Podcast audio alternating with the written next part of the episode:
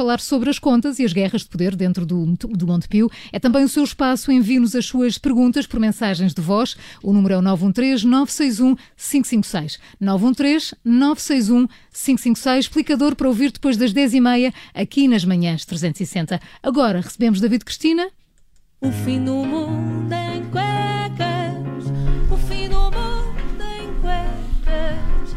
Venham branquinhas, bem lavadinhas. É o fim do mundo. 9 e 12, bem-vindo ao Observador. Bom dia, David Cristina. Muito bom dia. Estão prontos para, para uma semaninha? Esta segunda-feira, como é que está a ser? Está toda Ótima. A gente... Dura, Está dura? eu, tenho, eu, eu tenho dois miúdos em casa. O, o fim de semana é a minha semana de trabalho, por isso eu venho Ah, aqui, ok. venho aqui para Vens descansar. Vais descansar. Sim. David, vens celebrar o nosso campeonato do mundo? Venho, venho, mas, mas antes disso só queria dizer uma coisa. Eu estive a ouvir eh, as notícias com muita atenção, aliás, sou um assíduo eh, ouvinte do Observador. Fazes muito bem. E, e, claro, tens- Pior, pior talvez a- seria, pior seria. Talvez a melhor rádio eh, do mundo. Do Talvez. Mundo, do mundo, sim, seguramente.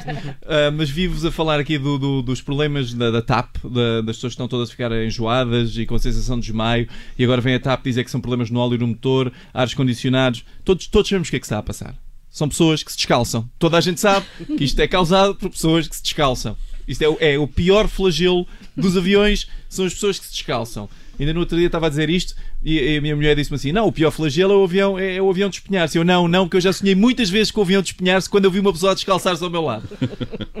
Mas pronto, sim, venho falar aqui do, do campeonato do, do mundo eh, no desporto rei. Sim, é uma razão para celebrar. Vocês sabem que eu não percebo nada de desporto, mas ao fim de 16 anos somos campeões do mundo naquele que é provavelmente o desporto mais ridiculamente difícil que existe, que é o hockey patins, não é? Toda a gente fica maluca quando ganhamos qualquer coisa no futebol, mas há que dar mérito aos desportos que realmente desafiam os limites do atletismo. Quem inventou o hockey em patins claramente achava que o futebol era para meninos, era para gente fraquinha. Eles olharam para o futebol e disseram: Ah, isto é tudo bonito, mas então e se, e se fizermos a baliza minúscula?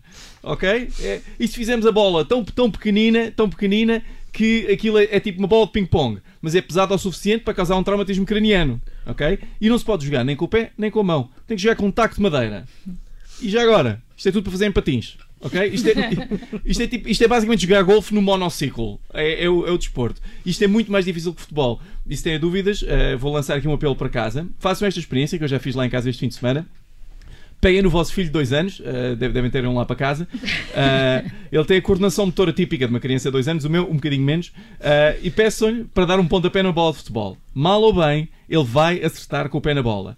Agora, metam-lhe uns patins bem oleadinhos nos pés, um taco para a mão e digam-lhe para acertar na bola, é vê-lo resvalar entre duas cómodas antes de ir com a boca a carpete.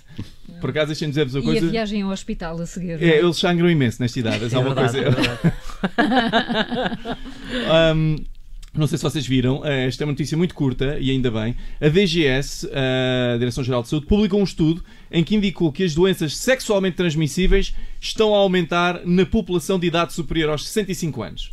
Cara DGS, que grande nojo, ok? Ninguém quer saber disso. A minha avózinha só faz bolos, ok? Pensas tu? Não, não, vou ter que tentar apagar essa imagem da minha cabeça. Ah, finalmente, queria falar sobre o Álvaro Amaro, ahm, o eurodeputado pelo PSD, foi constituído arguído no processo Rota Final, já agora é um grande nome, não é? Rota Final.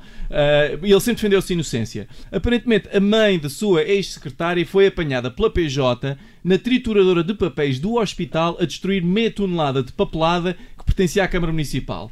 Isto é provavelmente o pior argumento de sempre para um episódio do CSI. Ok? Isto é, isto é um criminoso muito mau.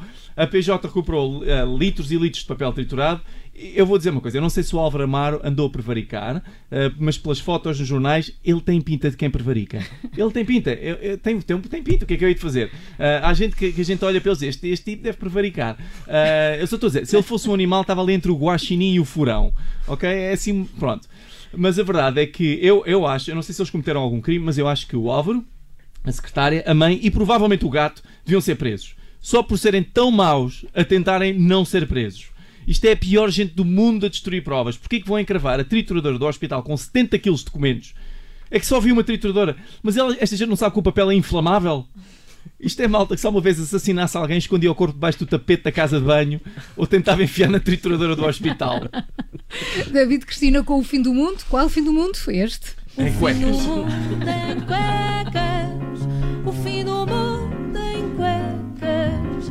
Venham branquinhos bem lavadinhas, é o fim do mundo em cuecas. E dos temas que estão na ordem do dia, passamos para o WhatsApp Kids nas manhãs 360. Rádio Observador. Ouça este e outros conteúdos em observador.pt/barra rádio e subscreva os nossos podcasts.